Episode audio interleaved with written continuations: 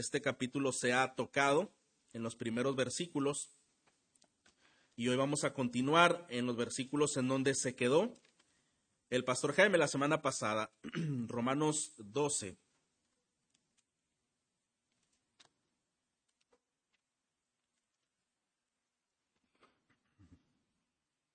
Vamos a buscar el versículo 9. Ya se ha meditado en los versículos anteriores del 1 al 8 y ahora vamos a considerar los versículos del 9 al versículo 16.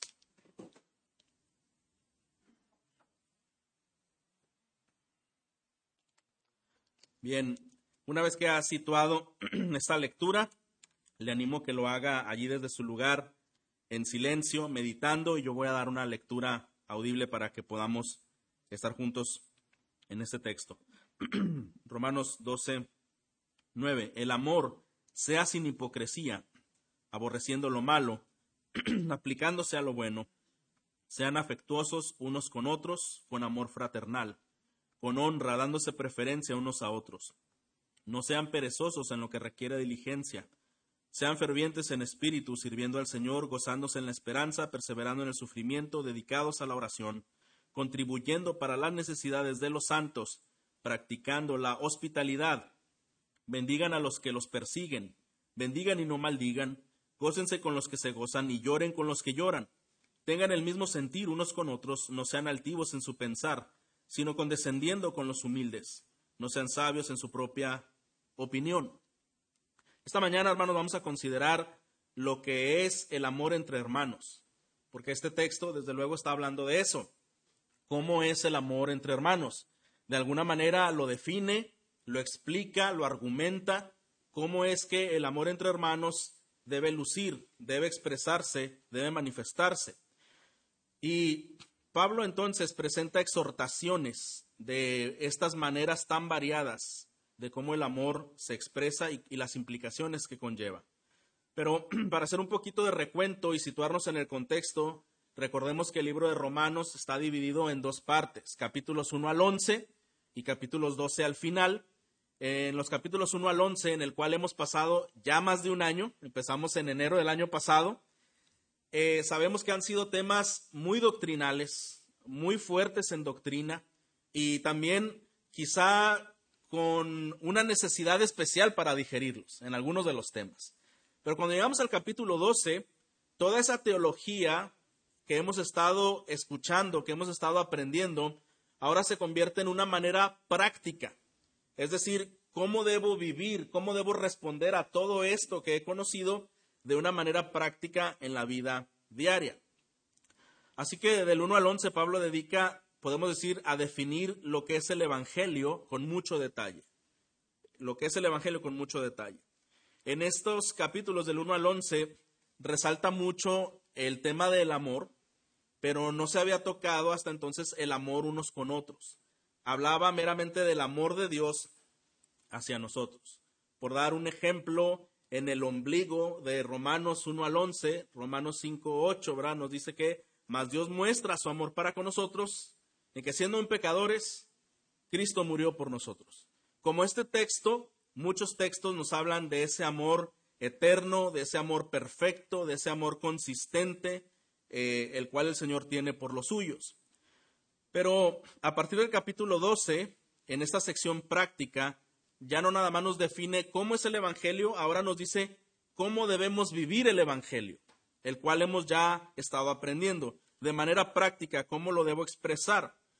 Y entonces esto significa cómo deben ser nuestras reacciones, nuestras decisiones, nuestras actitudes, todos los que hemos recibido las misericordias de Dios. Mire el capítulo 12, el versículo 1, lo explicaba el hermano Nori hace 15 días. Decía, este versículo dice, por tanto, hermanos, les ruego por las misericordias de Dios. Y hasta ahí, antes de seguir, si capítulo 1 al 11 el apóstol Pablo ha estado exponiendo lo que es el Evangelio. El Evangelio implica lo que son las misericordias de Dios. Ese amor que ya mencionamos, que es perfecto, que es eterno. Entonces, una vez que ha acabado todo ese argumento, el apóstol Pablo dice, bueno, ahora que conoces todas esas misericordias de Dios, ahora que se te ha revelado lo que el Evangelio es, ahora rogamos que tú respondas a esa verdad, como presentando tus cuerpos como sacrificio vivo, santo y agradable a Dios. Y entonces, por eso capítulo 12 comienza maneras prácticas de cómo responder a esas misericordias de Dios. Entonces, este texto resume de manera sencilla, capítulo 12.1, que la entrega total de nuestro ser es la única respuesta razonable para responder a las misericordias de Dios. ¿Cómo puedo yo responder a las misericordias de Dios? Ah, pues quizá nada más cantando, o quizá ayudando, o quizá reconociendo que existe un Dios. De acuerdo a este versículo 1, la única manera razonable de responder a todas esas misericordias es entregando todo nuestro ser, entregando todo nuestro ser. Y todos los capítulos y los versículos que continúan nos van a ayudar a decir cómo es entregar todo nuestro ser. no nada más nos dio la idea general. Ahora el apóstol Pablo va a tener el cuidado y el detalle de fraccionar, de seccionar cada área en cómo nosotros debemos rendir nuestro ser. Y vemos entonces ah, en el versículo 9 que leímos, hablando acerca del amor fraternal, dice el amor sea sin hipocresía. Estamos hablando del amor entre hermanos. Entonces, hermanos, algo importante es que el amor entre nosotros no está desconectado del amor que tenemos con Dios, ¿verdad? Es decir, ninguna persona puede amar si esta persona antes no es amada por Dios, porque Dios es amor, ¿no es así? Dios es amor. No es que Dios tiene amor o Dios practica o expresa amor. No, Dios es amor. Su ser completo es amor. Sé que el mundo ah, da definiciones y expresiones de lo que el amor es, pero esas son composiciones e inventos de sentimientos humanos. El amor que Dios expresa es mucho más superior y amplio de lo que nosotros podemos encontrar en un diccionario secular. Pero algo interesante es cuando nosotros vemos en, en Primera de Juan, por ejemplo, no vamos ahí, pero en el capítulo 4, él habla y él dice que el que ha nacido de nuevo tiene amor, porque Dios es amor. Entonces, es lo que estoy mencionando, que la característica de un creyente que vive en comunión con Dios ha sido amado y por lo tanto este creyente puede amar. Una persona que no ha experimentado el amor de Dios difícilmente puede amar de manera correcta. O sea, Puede ser que sí va a tener expresiones de bondad, de cariño, de afecto sobre algunas personas, pero no es el amor bíblico. Al final, hermanos, el peligro, y es el cual el apóstol Pablo va a exponer los versículos que esta mañana estaremos meditando, es que el amor falso es ese amor que sí da muchas cosas, sí puede ser afectivo, sí puede ser demostrativo, pero está esperando algo a cambio hay algo en el corazón que realmente no lo hago por ti, lo hago por mí. No, pero yo no espero recibir una gratitud o recibir una recompensa, pero quizá quiero tu aprecio, quizá quiero tu lealtad, quizá quiero tu respeto, quizá quiero tu consideración. Y eso no es el amor el cual el Señor eh, nos demuestra en su palabra. Pensemos en el amor que Él ha dado a nosotros, es un amor incondicional. ¿Qué hicimos nosotros para merecer el amor de Dios? Absolutamente nada, excepto una cosa contraria, que es pecar. Él nos ha amado porque ha decidido amarnos. Entonces, primera de Juan nos dice que el que ha nacido de nuevo eh, puede amar. Y también nos dice primera de Juan que el que dice que conoce a Dios o ama a Dios y aborrece a su hermano, no es cierto que conoce a Dios tan importante, hermanos, es este tema, que la manera en cómo nosotros expresamos el amor a los demás es una revelación, es un diagnóstico de si realmente estamos amando a Dios o no. Es lo que dice este texto. Ah, un pastor menciona que el amor es como una cadena con varios eslabones. Como dijimos al principio, primero es Dios amando, amándonos a nosotros, eh, conteniendo sus misericordias, amándonos incondicionalmente, con esa decisión sin mérito alguno que hubiera en nosotros, y Él deposita, Él derrama su amor al pecador que tiene un encuentro con Cristo. Y en segundo lugar, este hombre pecador eh, que ha recibido esta gracia y este amor, responde en amor a Dios, porque nosotros le amamos a Él porque Él nos amó primero, dice la palabra. Él tuvo la iniciativa, no es que nosotros le buscamos, Él nos buscó, Él despertó en nosotros eh, el interés por conocerlo y puso los medios para hacerlo. Entonces el corazón reconoce a ese Señor y busca a ese Señor, pero este, este, esta cadena tiene un tercer eslabón en donde el que ama a Dios no lo va a demostrar solamente con una oración o con una declaración en sus palabras. Lo va a, lo va a demostrar amando a sus hermanos. Lo va a demostrar amando a sus hermanos. ¿Se acuerda cuando el Señor Jesús le preguntó a Pedro, Pedro, ¿me amas? Y tres veces y al final le dijo, bueno, si me amas, apacienta mis ovejas, ¿verdad? Ama a tus hermanos, sirve a tus hermanos. Entonces, hermanos, el, amor verdadero empieza amando a Dios que nos ha amado y ese amor por Dios nos conduce a amar a los hermanos.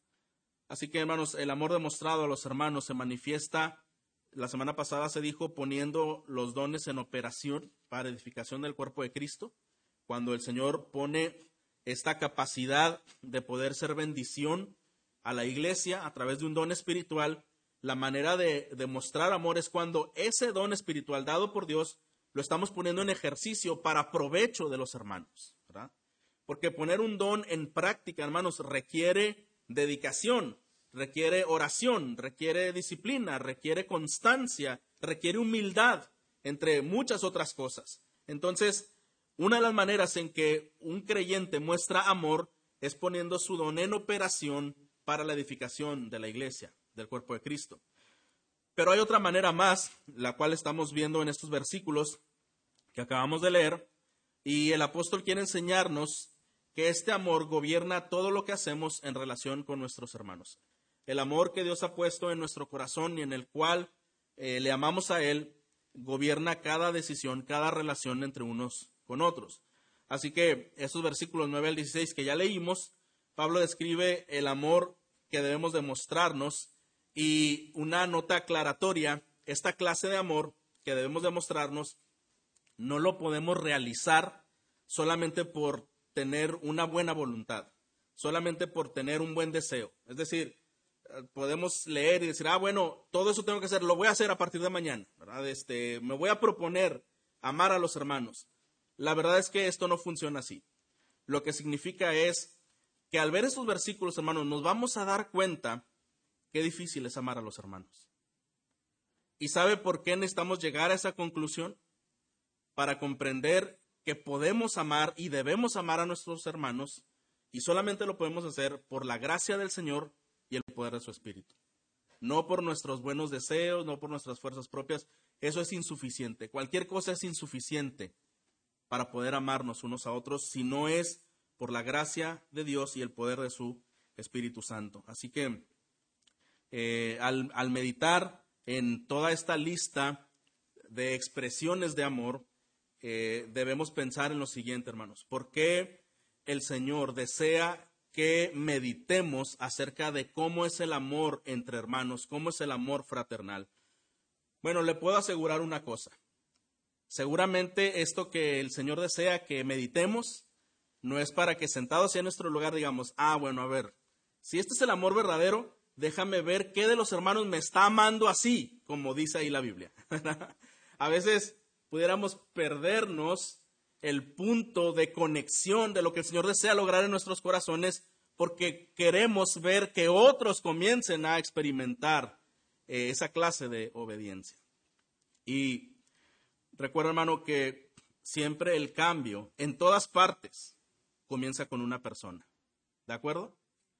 Una familia que es transformada después de múltiples problemas, no es que de un momento a otro la pareja y los hijos y todos en conjunto entendieron. Normalmente es una persona quien el Señor ha demostrado, ha revelado su voluntad y esta persona en obediencia comienza a hacer cambios. Y desde luego quizá a esta persona le tocará sufrir mucho.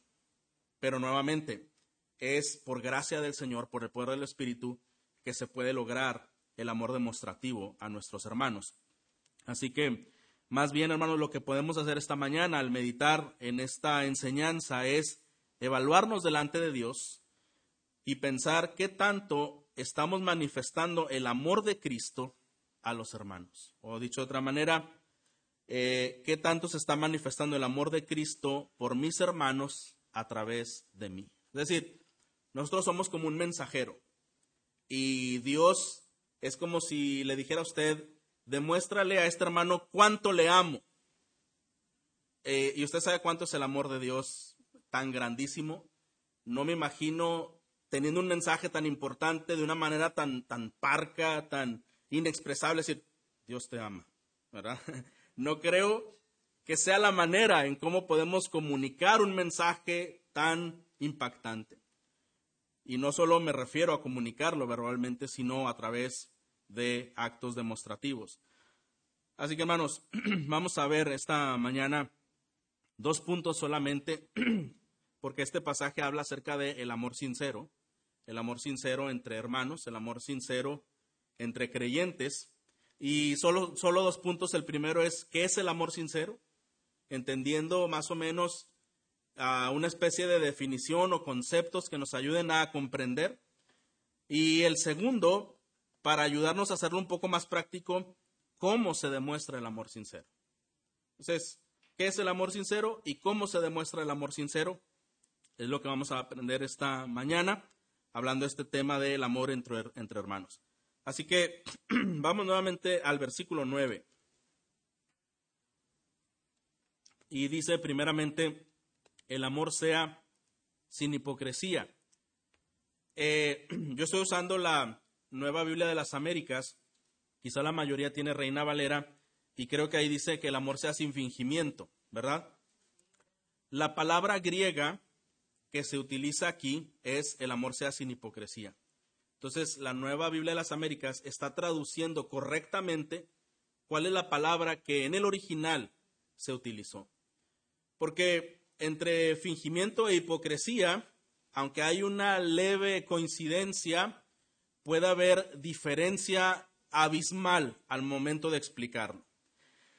Eh, hipocresía o fingimiento, finalmente, hermanos, son antagónicos al amor.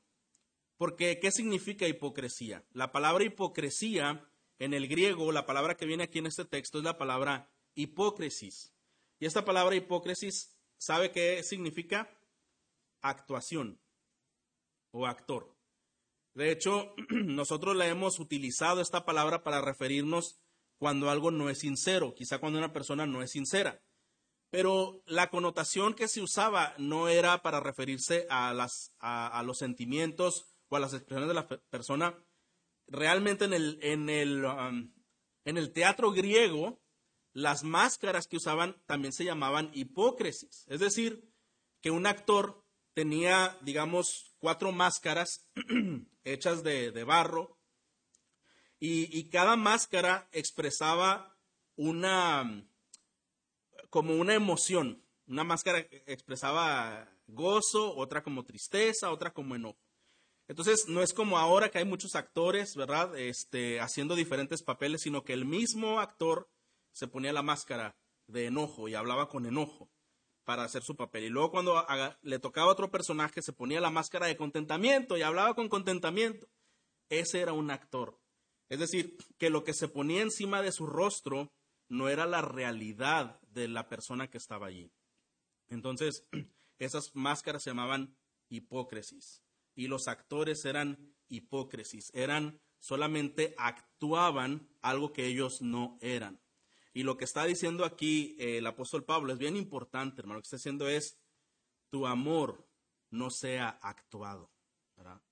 No sea actuado, no sea ensayado y, y de alguna manera fabricado y producido de tal manera que para que tú puedas tener un amor fingido o hipócrita, Normalmente el actor lo que quería hacer era lograr una respuesta del público. Quería convencer al público de lo que él estaba haciendo para consternarlo, para atraparlo en eh, el diálogo o en la escena que él estaba interpretando. y lo que está diciendo aquí el apóstol Pablo es que los seres humanos pueden muchas veces actuar para poder atrapar a las personas que les observan y que conviven con ellos. ¿Estamos de acuerdo, hermanos? Por eso nos dice, el amor sea sin hipocresía, el amor sea sin actuación, el amor sea sin esa intención de querer tú lograr en la otra persona que él tenga un concepto de ti, aunque en el fondo de tu corazón no eres esa persona completamente que quieres que la otra persona piense acerca de ti. Esta especie de actor que representaba un papel, un personaje, no correspondía a la realidad que había en su corazón. Entonces, un ejemplo de hipocresía, por ejemplo, hermanos, puede manifestarse incluso en los actos más admirables de dar, porque sabemos que el amor más convincente es un amor que se demuestra, de alguna manera, ¿verdad? Entonces, cuando pensamos en una persona con necesidad y otra persona demuestra cierto apoyo, cierto, ah, cierta ayuda a esa necesidad, podemos pensar que es una persona que está respondiendo en amor. Y esto debe ser así, y es una de las maestras maneras en que el amor se demuestra cuando eh, satisfacemos alguna necesidad, pero no siempre que alguien satisface una necesidad, necesariamente está amando, de acuerdo a lo que estamos aprendiendo. Así que en el acto más admirable, que es el de dar, cuando se ayuda al necesitado, el fingido o hipócrita puede participar de dar no porque esté interesado en suplir la necesidad del otro, sino más bien porque esta persona fingida está buscando construir una reputación o ganar el favor y admiración de la otra persona. ¿Entendemos, hermanos? Entonces, no lo hice porque realmente quise ayudar a esa necesidad, sino porque quiero que tú pienses que yo soy una buena persona, que soy muy compadecido, eh, que soy muy tierno, ¿verdad? En fin, algunas cosas que quería lograr en tu mente respecto de mí. Un autor dice que la hipocresía o el amor fingido tiene una súplica oculta de obtener el aprecio y la aprobación de los hombres. Es decir, todo lo que hago, al final espero una recompensa y esa recompensa es tu aprecio por mí, eh, tu interés por mí, el ganarte para mí. Este pastor dijo, el fingido hipócrita convierte a la iglesia en un escenario convierte a la iglesia en un escenario en donde desempeña una actuación en la que espera las ovaciones de los espectadores. En algunos casos, más que las ovaciones, desea ganar sus almas, no para que alaben a Dios, sino para que lo alaben a Él o la alaben a ella. Esto puede darse al esperar una lealtad a cambio, que es, todo esto es lo mismo que engañar, ¿verdad? Todo esto es lo mismo que engañar. Que todo lo que finalmente hice es porque quiero comprar una lealtad o quiero obtener una reputación a cambio. Pero amar, hermanos, sin fingimiento y sin hipocresía, es hacer lo que sabemos que tenemos que hacer a favor de otros, procurando únicamente la gloria de Dios y el bienestar del hermano. Ya nosotros no estamos eh, en el rol, en el papel, ¿verdad? Ya lo que yo hago es por convicción de dos cosas, para la gloria de Dios y para ayuda a ese hermano, para bendición de ese hermano es que hago lo que hago.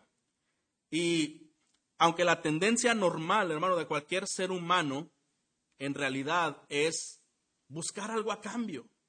El amor que el humano expresa a todas luces, hermanos, es este, tipo de amor fingido e hipócrita. Por eso las canciones en el radio están llenas de amor y desamor y de engaño y de sufrimiento y te di todo, no me diste nada y es porque siempre hay algo a cambio esperando. Por eso a veces hay muchos sentimientos entre personas. Porque yo te saludo, yo este, te hago favores y cuando yo ocupe un favor, tú no lo hiciste, no estuviste, yo te saludo todos los días y ese día tú no me saludaste y yo esperaba que tú correspondieras a lo que yo hago todos los días por ti. Porque nuestro corazón busca muchas veces el favor de los hombres. El favor de los hombres. Y llama tanto la atención como el apóstol Pablo habla muy grandemente, hermanos, de cómo a veces el ser humano y el cristiano, lamentablemente, está esclavizado al temor del hombre, queriendo agradar al hombre todo el tiempo. Así que todo lo que hace piensa en cómo los demás lo van a ver bien. Y entonces compromete lo que tiene que hacer en realidad o se deja llevar porque quiere agradarle a una persona. y esto es lo que el amor sin fingimiento es distinto. Solamente busca la gloria de Dios y el bienestar de su hermano.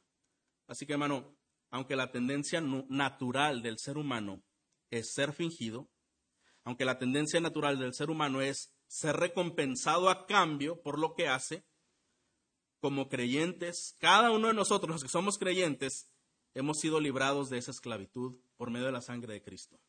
¿No es así? Nosotros no tenemos que vivir para agradarle a las personas. Está bien, pues si alguien me, me agradece, me quiere, gloria a Dios por ello, y si no, no nos vamos a morir. Amén. Tenemos que seguir haciendo lo que el Señor nos ha pedido, debemos seguir haciendo. Por lo tanto, lo que nosotros debemos saber es que el Señor desea en nosotros que podamos expresar nuestras mejores acciones para bien de su pueblo sin esperar algo a cambio. Así que, eh, aunque la tendencia normal del ser humano es pensar en recibir cosas a cambio, nosotros que hemos sido librados de esa esclavitud, es lo que dice el apóstol Pablo en el 12.1, por las misericordias de Dios. Esas misericordias habla de cómo ya nos libertó de toda esclavitud. Toda cadena de esclavitud el Señor ya la rompió. Ya no hay nada a lo cual nosotros nos tengamos que someter, aunque nuestro corazón nos indique que debemos de hacerlo, debemos creerle a Dios. Y quizá debemos hacernos esta pregunta. ¿Por qué un creyente entonces no necesita buscar la aprobación de los hombres? La respuesta es simple, porque Cristo compró ya mi alma, compró para mí la aprobación de Dios y fue a precio de su sangre. Cristo compró para mí la aprobación de Dios y fue a precio de su sangre. No es la aprobación de una persona. Cristo compró por mí la aprobación de Dios. La última palabra que verdaderamente importa. Y ya fue comprada a precio de sangre. Entonces Dios puso en nosotros la justicia perfecta de su Hijo, como lo hemos visto ya en los capítulos anteriores, para que no necesitemos, hermanos, buscar la aprobación y el cariño de las personas. Ahora, no me malentienda, no estamos aquí diciendo que seamos personas indiferentes, sin afecto y que no nos importa nada, ¿verdad? No, no, no. Yo sé que son estímulos el afecto, ¿no es así? son estímulos y también son bendiciones de Dios. Y no debemos creer que toda persona que es afectiva, que es demostrativa, es fingida. Más bien lo que estamos diciendo es que evaluemos si nuestros afectos y nuestras demostraciones verdaderamente son libres de hipocresía. Es lo que queremos evaluar. No decimos que la persona que es afectiva, que la persona que es demostrativa, que la persona que expresa con palabra o con alguna forma no lo está haciendo de corazón. En ninguna manera podemos decir eso. Al contrario, sí debemos hacerlo de esa forma, pero con la intención adecuada. Entonces, eh, Dios ha comprado, Cristo ha comprado eh, para nosotros la aprobación de Dios a precio de sangre y Dios puso en nosotros esa justicia perfecta para que no necesitemos entonces la aprobación y el cariño de las personas. Sin embargo, otro punto aclaratorio, hermanos, no debemos confundir la obediencia con hipocresía. ¿Por qué decimos esto? El poder satisfacer o servir a una persona no es fácil en todos los, en todos los casos. A veces implica sacrificio, implica tiempo, implica eh, reorganizar cosas, dejar de hacer cosas, en fin, implica salir de nuestro cuadro quizá de actividades, de compromisos. Y esto a veces nuestro corazón se resiste en decir, ay, como que no sé si yo pueda ayudar, tengo otras cosas pendientes eh, por hacer. Entonces un creyente, hermano, normalmente va a luchar con servir y no hacerlo. Va a luchar de alguna forma. Y el creyente obediente, aunque no tenga todo el deseo y toda la devoción por hacer lo correcto, terminará haciéndolo bajo convicción de la palabra de Dios. Amén. Entonces, hermano, el que una persona no tenga toda esa espontaneidad de hacer las cosas, pero que finalmente las hace, no está buscando algo para sí, sino lo hace porque quiere agradar al Señor y sabe que es la manera correcta, bueno, también es una persona que no es fingida. Es una persona obediente que está sometiéndose a la palabra y a la autoridad de Dios. Y este puede ser el caso de cada uno de nosotros en más de una ocasión, cuando es necesario eh, atender necesidades. Así que hermanos, cuando experimentamos indisposición en nuestro corazón para realizar alguna obra que resulta en apoyo a otros, es recomendable orar, ¿verdad? Recomendable orar porque esta, porque esta situación de nuestro corazón cambie y podamos ser accesibles y podamos ser compasivos y pedirle al Señor que nos ayude a ponernos en el lugar de aquella persona que tiene una necesidad. Entonces, podemos orar cuando nuestro corazón esté luchando eh, contra esas cosas. Y Vamos a ver algo más en la definición. Hasta ahorita hemos visto que el amor es sin hipocresía y ahora continúa el texto. Dice que la hipocresía es aborreciendo lo malo, aplicándose a lo bueno. Eh, rechazar la hipocresía es aborreciendo lo malo y aplicándose a lo bueno. Esta exhortación de aborrecer lo malo y aplicarse a lo bueno no son imperativos aparte, no es como una es no hipocresía, otra es rechazar lo malo, otra cosa es eh, aplicarse a lo bueno. No, todo es junto en la misma definición. El amor es rechazar la hipocresía y la hipocresía se rechaza cuando aborrecemos lo malo y cuando nos aplicamos a lo bueno. Así que podríamos eh, decir que la palabra aborrecer es horrorizarse de todo, de todo aquello que Dios señala como malo. Es decir, nosotros también lo rechazamos, nosotros también bajo convicción de lo que el Señor dice que es malo, lo tenemos en el mismo concepto que Dios tiene y por lo tanto lo aborrecemos. Aborrecemos ese acto. Mientras que la palabra aplicarse a lo bueno significa aquí la palabra aplicarse en el original es pegamento, pegarse a lo bueno, como me voy a adherir de tal manera que no me van a poder desprender. Entonces lo que un creyente tiene que hacer para amar verdaderamente tiene que rechazar esa hipocresía en donde él va a recibir algo a cambio. Tiene que rechazarlo completamente y rechazar todo lo malo. Porque en la hipocresía está dominada por el egoísmo y el egoísmo lo que busca es o fama o placer o busca reconocimiento, en fin, todas esas cosas y el creyente rechaza esas cosas. Aborrecer lo malo, decir, bueno, el Señor aborrece estas cosas, yo también las aborrezco. Y en cambio, yo me apego a lo bueno me pego como con pegamento que no puede ser desprendido en las verdades que conozco, en el carácter de lo que es el Señor y lo que Él espera de mi vida. Y a eso me apego. No doy lugar a pensar eh, qué tan importante soy yo, eh, qué tan bueno soy yo, sino realmente hago lo que tengo que hacer. lo que el apóstol Pablo nos está diciendo es que el amor sincero está muy dedicado está muy dedicado a buscar el bien del objeto amado. Uno está buscando el bien del otro. Así que aborrecemos lo malo, todo lo pecaminoso que puede dañarle a esa persona también. Y esta es la clase de amor incorrecto que el mundo promueve, ¿verdad? Personas dicen, bueno, eh, si me amas, en realidad deja tu círculo de amigos y nada más tú y yo seamos amigos. Si me amas, eh, deja, ¿verdad? Aquellas cosas, eh, deja tu familia, deja la iglesia y, y, yo quiero ser la persona más importante en tu vida. Eso no es el amor que la Biblia está expresando, hermano. El verdadero amor es cuando un creyente quiere el bien de la otra persona. Quiere el bien de la otra persona. Y a veces el bien de la otra persona no se traduce en esa muestra eh, de correspondencia de nuestro afecto por la persona, sino yo estoy buscando el bien de esta persona.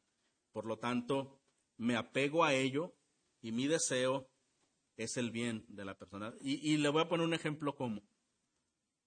cuando tomamos decisiones, hay dos cosas. Me la llevo tranquilo, no ofendo a nadie, seguimos siendo amigos, o esto que voy a decidir te va a hacer mucho bien, pero no me vas a entender y me vas a ver medio feo al principio, o muchísimo tiempo, no sé. ¿Qué tengo que hacer? Bueno, si quiero ser fiel al Señor, a lo mejor lo que yo hago no lo estás entendiendo, no lo estás comprendiendo, pero me interesa más tu bienestar que tu aprecio por mí. ¿Entendemos esto, hermanos? Me interesa más tu bienestar que el que me veas bien. Y eso, hermanos, no es fácil decidirlo. No es fácil hacerlo a la práctica porque algunas personas pensarían, yo no quiero problemas con nadie. Yo pregunto, ¿alguno de ustedes quiere tener problemas? Yo soy el primero que no. Y yo supongo que ustedes tampoco. Pero hermano, a veces en en el hacer el bien es inevitable que estas cosas sucedan. Y ahí es en donde entonces es puesto a prueba nuestro temor al hombre o nuestro temor a Dios. Nuestro temor al hombre o nuestro temor a Dios. Si lo que voy a hacer va a provocar que no voy a tener la misma respuesta, la misma devoción, el mismo agrado, pero te va a hacer bien. Creo que es similar a las decisiones que muchos padres toman con sus hijos, ¿verdad? Acerca de ciertas disciplinas, acerca de ciertos alimentos, acerca de ciertos hábitos que el niño no entiende y quizás se enoja y dice, mi papá es muy malo, mi mamá es muy mala, no me quiere, pero usted dice esta canción, porque te quiero lo hago, ¿verdad? Bueno, el creyente vive bajo esa disyuntiva constantemente, hermanos, bajo esa disyuntiva. Y algo por lo cual debemos pensar, hermano, es que si Cristo nos ha libertado del agrado al hombre, no debemos vivir por el temor al hombre. No debemos vivir por el temor al hombre. Qué bendición es cuando somos apreciados, pero cuando no hay una comprensión, eso no debe limitar nuestro servicio fiel al Señor. El amor, por otro lado, hermanos, no excluye la búsqueda de la felicidad personal. Es decir, la persona que ama no es como que entrega todo y se queda sufriendo, insatisfecha porque dio todo, no. La felicidad de un creyente genuino es cuando yo veo que tú estás bien, yo también estoy bien. Ver tu felicidad es mi felicidad en el Señor. Y quizás si tu felicidad no es instantánea, de acuerdo al procedimiento bíblico y, y haciendo lo correcto, vas a poder percibir esa bendición de Dios y un día vas a estar feliz. Así que hermano, eh, esta felicidad personal se encuentra en buscar el bien de la persona que amamos, aunque esto implique sacrificarse uno mismo, ¿verdad? porque a veces para buscar el bien de la otra persona, uno tiene que hacer muchos sacrificios, ceder, eh, bajarse de su nivel, eh, acceder, condescender, perdonar, pasar por alto ofensas, olvidar, todas estas cosas, entre otras, son necesarias hacer para poder ver el bien en el otro. ¿No es así, hermanos? Y esto lo podemos ver en cualquier ámbito, en nuestra familia, con nuestra pareja, con los hijos, con los hermanos de la iglesia, con amigos, con personas allegadas. Pudiéramos preguntarnos, bueno, ¿y qué es el bien? La misma palabra de Dios da la respuesta, ¿verdad? El bien es la voluntad de Dios. Como dice Romanos 12, la buena voluntad de Dios que es agradable y es perfecta. ¿Y qué es el amor? Bueno, el pastor Sugel me gustó esta definición que él dice. Él dice que el amor es la virtud que nos mueve a procurar que la voluntad de Dios se cumpla en el objeto amado. ¿Se da cuenta? Ya no es que la persona corresponda a mi afecto. No, no. Es la virtud que nos mueve a procurar que esa voluntad de Dios, que es buena, se cumpla en la persona que amamos. Esa voluntad de Dios que es buena se cumpla en nuestro objeto amado. Y ahora vamos a la segunda parte de la enseñanza, en la cual eh, es la última parte y es cómo se demuestra el amor sincero. Bueno, ya entendí que el amor sincero no es hipócrita, no es fingido, rechaza cualquier autogratificación por hacerlo. Ya entendí que conlleva sacrificio, entendí que el amor verdadero implica que debo buscar que la voluntad de Dios sea hecha en esa persona, que yo debo de estar satisfecho al ver que Dios está obrando en esa persona. Pero ahora, ¿cómo lo demuestro ese amor? Y bueno, ahora a partir del versículo 9 eh, todavía, dice, el versículo 10, perdón, dice, sean afectuosos unos a otros con amor fraternal. Sean afectuosos unos a otros con amor fraternal. Entendemos ah, de manera general, hermanos, lo que significa la palabra afecto. Una persona afectiva, ¿cómo es? Demostrativa, o pudiéramos decirle cariñosa, una persona que es tierna. Hay personas que naturalmente expresan así, hay otras personas que les cuesta mucho llegar a ser así. Pero lo que el Señor está diciendo no habla de una personalidad. Lo que el Señor dice que nuestro amor debe ser afectuoso, demostrativo, significa que debe haber una conexión emocional legítima.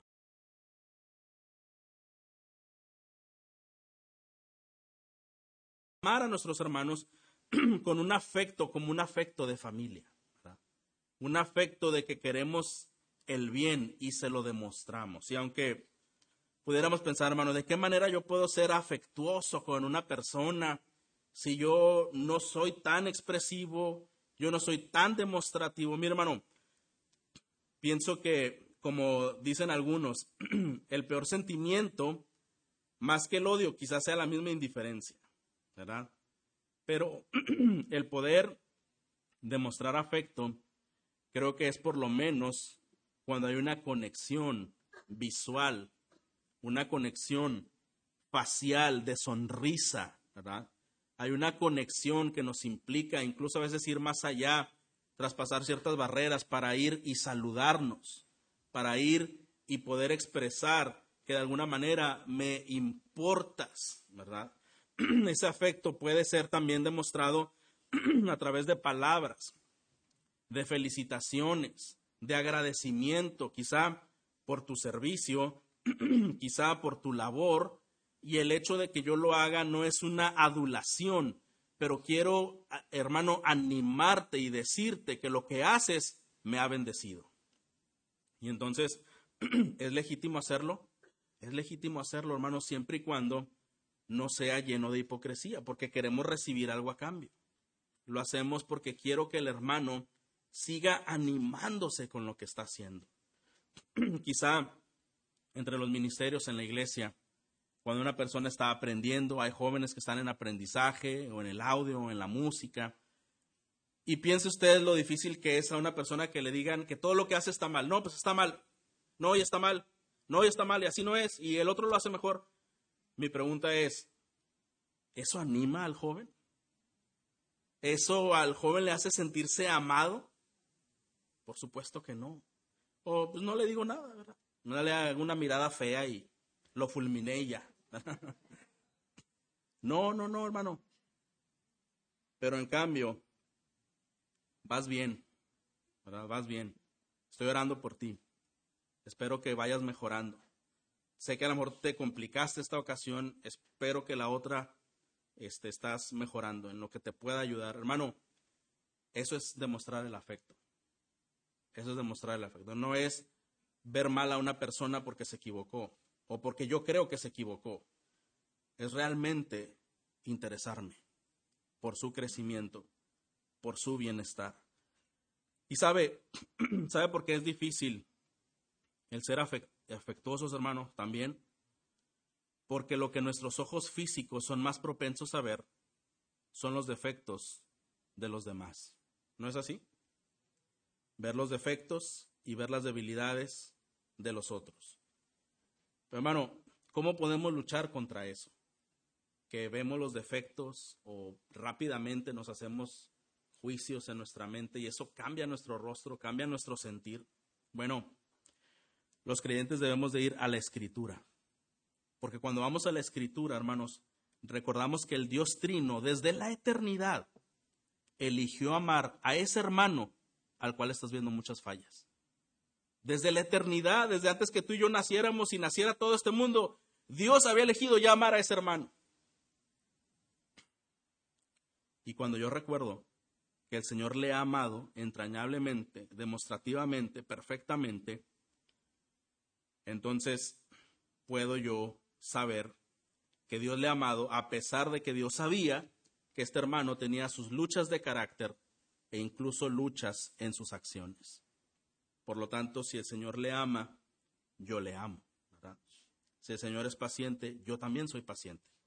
Si el Señor le puso ahí por alguna razón, yo respeto esa razón. Y es ir a las escrituras, que confrontan muchas veces nuestros propios sentimientos. Aún así, Cristo ha decidido derramar su sangre por cada hermano para ser suyos, para hacerlos suyos. Así que, hermano, el Espíritu Santo está haciendo la obra de transformación en ese creyente. Recordar estas verdades nos ayudan a ver a los hermanos ya no con nuestros ojos humanos, sino con los lentes del Evangelio. ¿Qué más? Versículo 10. Sean afectuosos unos con otros con amor fraternal, con honra, dándose preferencia unos a otros. Bueno, esto es parecido a lo que dice Filipenses 2, que dice nada hagáis por contienda o por vanagloria, antes bien estimándose cada uno como superior a, sí mismo. Lo que está diciendo, hermano, es que el ser humano batalla mucho con los celos. Normalmente cuando una persona tiene un ascenso, eh, tiene un beneficio, tiene un logro, el ser humano, lejos de gloriarse con él, animarse con él, alegrarse con él, se entristece y dice, mm, yo soy más inteligente que él, yo he sido más fiel, yo tengo más años, yo tengo más experiencia, eh, yo he sido más constante, ¿y por qué él o ella está ahí y yo estoy aquí? Y otra vez, hermano, esta clase de sentimientos revelan de nosotros que a veces no dejamos lugar a la palabra de Dios en nuestra mente. Y que tenemos un Dios que es soberano y que todo lo que Él decide hacer en su perfecta sabiduría y soberanía tiene propósitos especiales y correctos. Y yo no sé la razón por qué él o ella está ahí yo estoy aquí, no la sé. Lo que sé es que Dios no se equivoca. Eso es lo que sé. Y eso aumenta mi fe, eso alimenta mi fe. Así que yo debo gloriarme con el hermano que es bendecido, reconocido de alguna manera, eh, rechazando los celos. Yo debo preferir su honra por encima de la mía. Debo preferir su honra por encima de la mía. Y sabe, hermano, esto es de gran bendición cuando no estamos buscando que las personas escuchen lo que hago, conozcan lo que hago para que sepan quién soy. No es necesario no es necesario. Pero quizá pudiéramos ver a otro hermano del cual queremos que este hermano sea reconocido, sea animado y podemos decir algunas de sus cualidades y no necesitamos exhibir nuestras credenciales. No es ese el papel que nosotros debemos hacer. Versículo 11.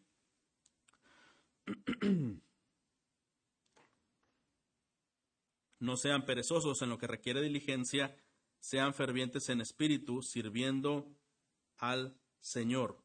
Bueno, la pereza, hermano, o falta de motivación para servir, generalmente es generada cuando una persona se ha desanimado al observar que lo que hace parece no ser valorado por los demás.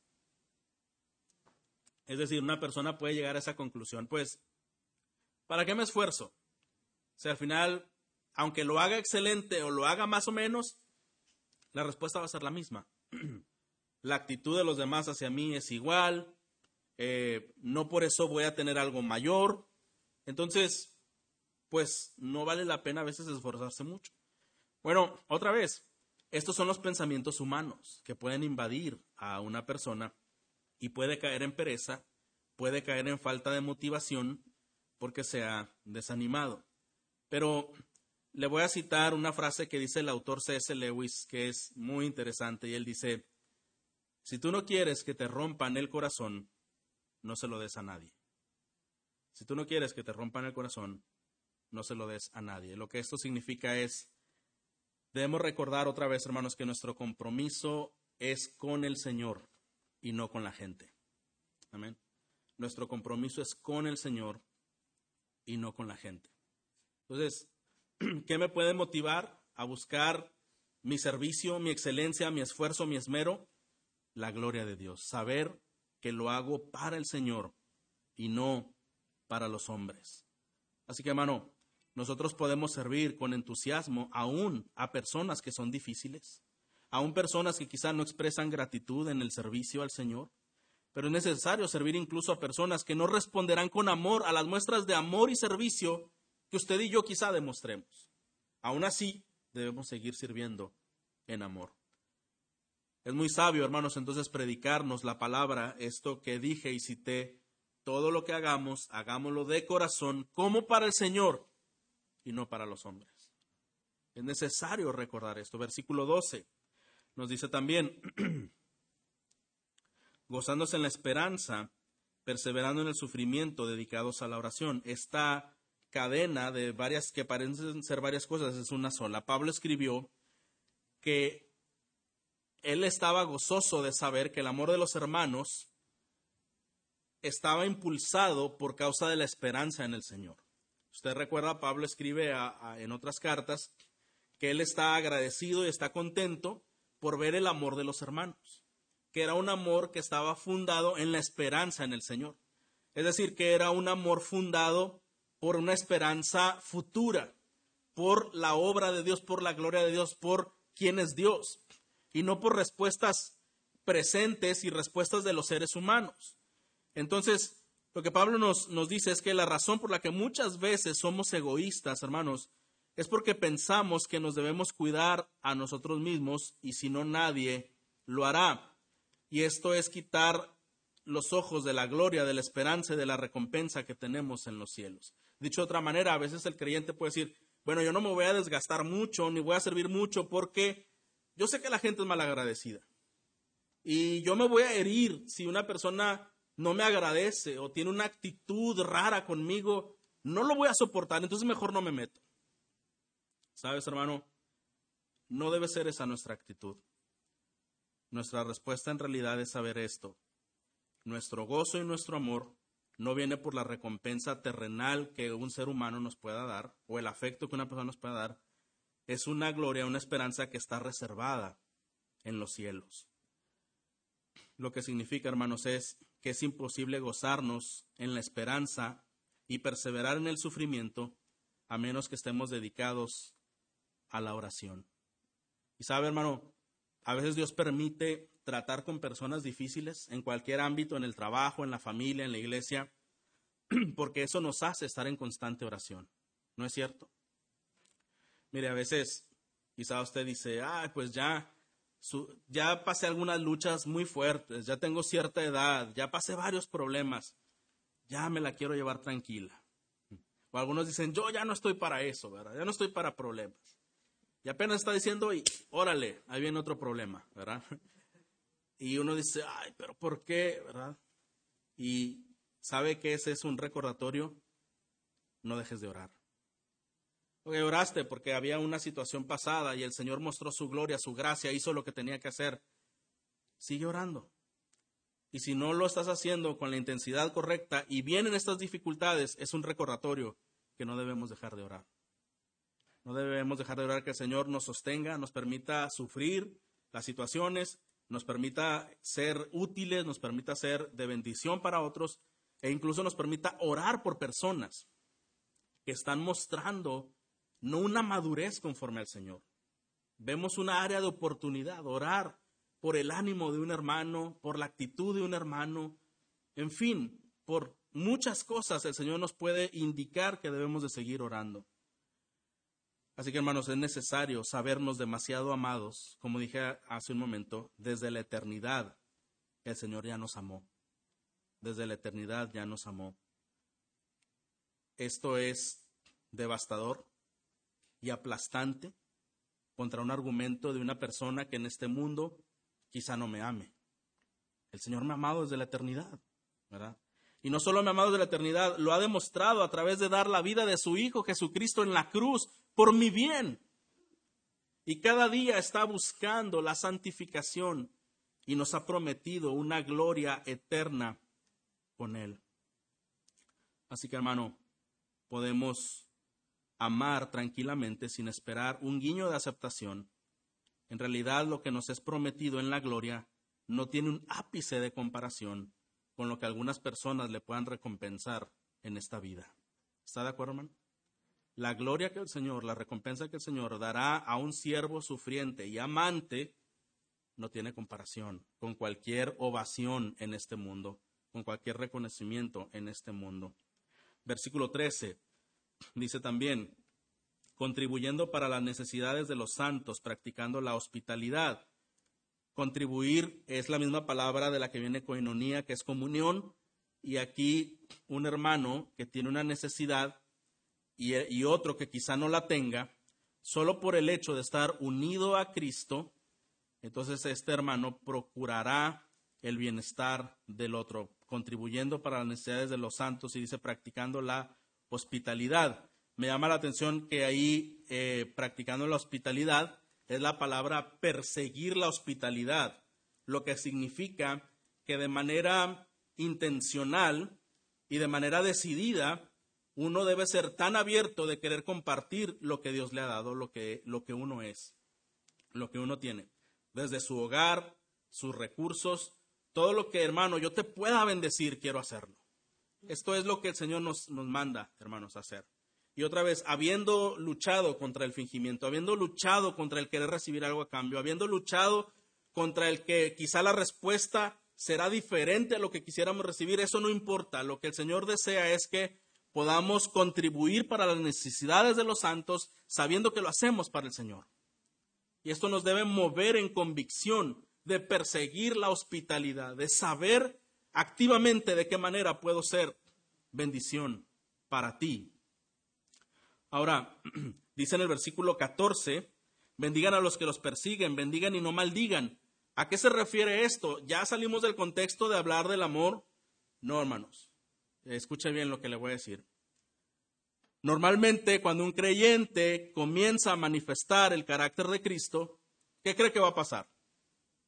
Ah, todos lo van a querer. Un creyente está comenzando a experimentar, eh, a manifestar el carácter de Cristo, entonces todos le van a amar y entonces va a ser eh, bendecido de parte de los hombres. Esto es sencillo, hermano. Cuando un creyente comienza a manifestar el carácter de Cristo, va a ser tratado como Cristo. Amén. Cuando un creyente comienza a demostrar el carácter de Cristo, va a ser tratado como Cristo. Y esto en todos los ámbitos, hermanos. Va a ser tratado como Cristo por el mundo, como el mundo trató a Cristo, por los falsos hermanos, aquellos que acusaron a Cristo, y por hermanos que quizá no son muy maduros aún. Si tú estás demostrando a Cristo, no esperes algo tan positivo. Vas a recibir el trato que Cristo recibió del mundo, de falsos hermanos y de hermanos que no son maduros aún. Eso es lo que vas a recibir.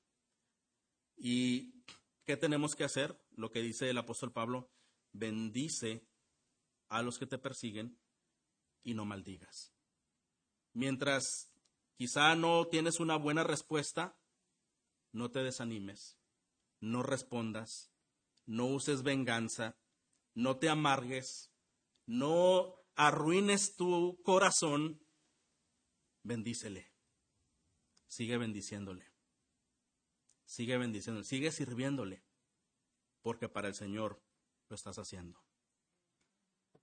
Y versículo 15, gócense con los que se gozan y lloren con los que lloran. Esta parte Ah, nos dice, hermanos, como hay un pastor, un autor que se llama John Stott, y él dice, el amor jamás se aleja de las alegrías y de las penas, canta con ellas y sufre con ellas. La exhortación aquí es conectarnos los unos con los otros, servirnos unos a otros y manifestar a Cristo con nuestra presencia. Es necesario, hermanos, reconocer que no todas las necesidades que una persona puede tener sean necesidades físicas, económicas o materiales, ¿de acuerdo? No siempre una persona va a tener necesidad física, económica o material. A veces pensamos que solo esas son las necesidades. Y algunas personas dirían, ah, pero ¿qué tanto puede sufrir el hermano? Si tiene buen trabajo, si tiene recursos. Yo creo que no debe sufrir. Sufro yo, ¿verdad? Que, que no tengo lo que él tiene. Hermano, hay sufrimientos mucho más agudos que las cosas físicas y que solo el Señor sabe qué sufrimientos son. ¿No es así, hermano?